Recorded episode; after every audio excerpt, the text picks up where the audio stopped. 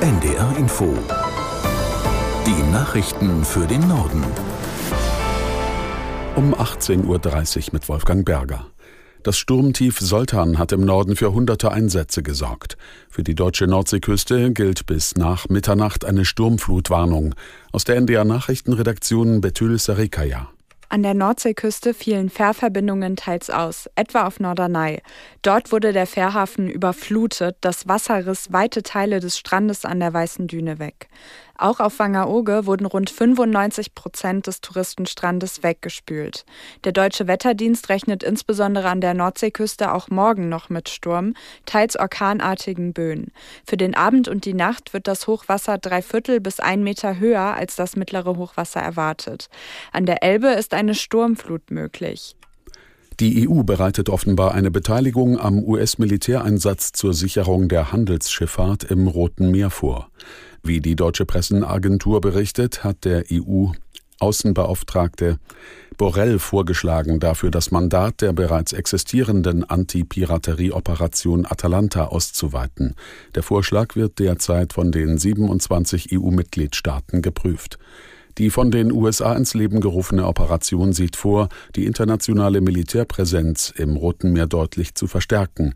Hintergrund ist, dass vom Iran unterstützte Houthi-Rebellen dort Schiffe attackieren, um sie an einer Durchfahrt in Richtung Israel zu hindern. Mehrere EU-Staaten haben bereits bilateral Unterstützung für die US-Initiative zugesagt. Unter anderem Spanien und Deutschland wünschen sich allerdings ein EU-Mandat für eine Beteiligung. Israels Militär hat weitere Menschen dazu aufgerufen, den Gazastreifen zu verlassen. Betroffen ist auch ein Flüchtlingslager.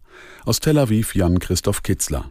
Israel fordert die Menschen auf, in Gebiete zu gehen, die auf Landkarten als sicher ausgewiesen sind. Nach Angaben der Vereinten Nationen gibt es aber keine sicheren Orte im Gazastreifen. Voraussetzung wären demnach Aufenthaltsmöglichkeiten, Schutz, Sanitäranlagen und genügend Nahrung und Trinkwasser. Das sei nirgendwo im Gazastreifen der Fall.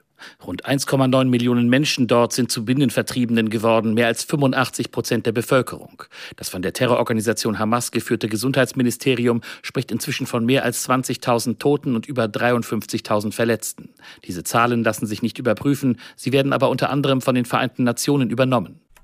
Nach tagelangem Ringen hat der UN-Sicherheitsrat in einer Resolution die Aufstockung der humanitären Hilfe für die Notleidenden im Gazastreifen gefordert. Das mächtigste Gremium der Vereinten Nationen verabschiedete in New York einen entsprechenden Kompromisstext.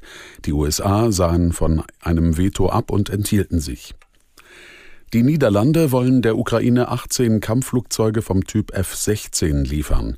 Laut Ministerpräsident Rütte soll damit die Unterstützung Kiews im Kampf gegen die andauernde russische Aggression unterstrichen werden. Die Niederlande bilden bereits ukrainische Piloten in Rumänien für den Einsatz mit den Kampfflugzeugen aus. Anschließend sollen die Maschinen geliefert werden.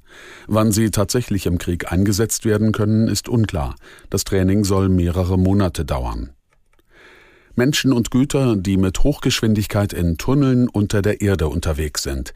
Das war die Idee des US-Unternehmens Hyperloop One, das laut Medienberichten nun vor dem Aussteht. Aus San Francisco Nils Dumps. Die meisten Mitarbeiter seien entlassen und das Büro in Los Angeles geschlossen worden. Das berichtet der Wirtschaftsdienst Bloomberg und bezieht sich auf Insider. Hyperloop One selbst hat das bisher nicht bestätigt. Das Unternehmen wurde 2014 gegründet.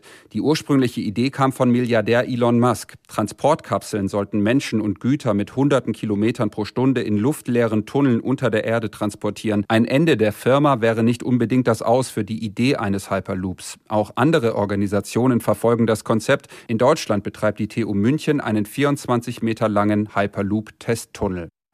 In Südafrika kämpft die Feuerwehr mitten in der Touristensaison gegen zwei große Waldbrände nahe dem Kap der Guten Hoffnung. Der Zugang zu einer der meistbesuchten Touristenattraktionen an der Südspitze des Kontinents sei daher heute früh geschlossen worden, erklärte die Nationalparkorganisation. Zwei Löschflugzeuge und fünf Hubschrauber wurden im Kampf gegen die Flammen eingesetzt. Die Brände haben seit Dienstag mehr als 1150 Hektar Land zerstört. Das waren die Nachrichten.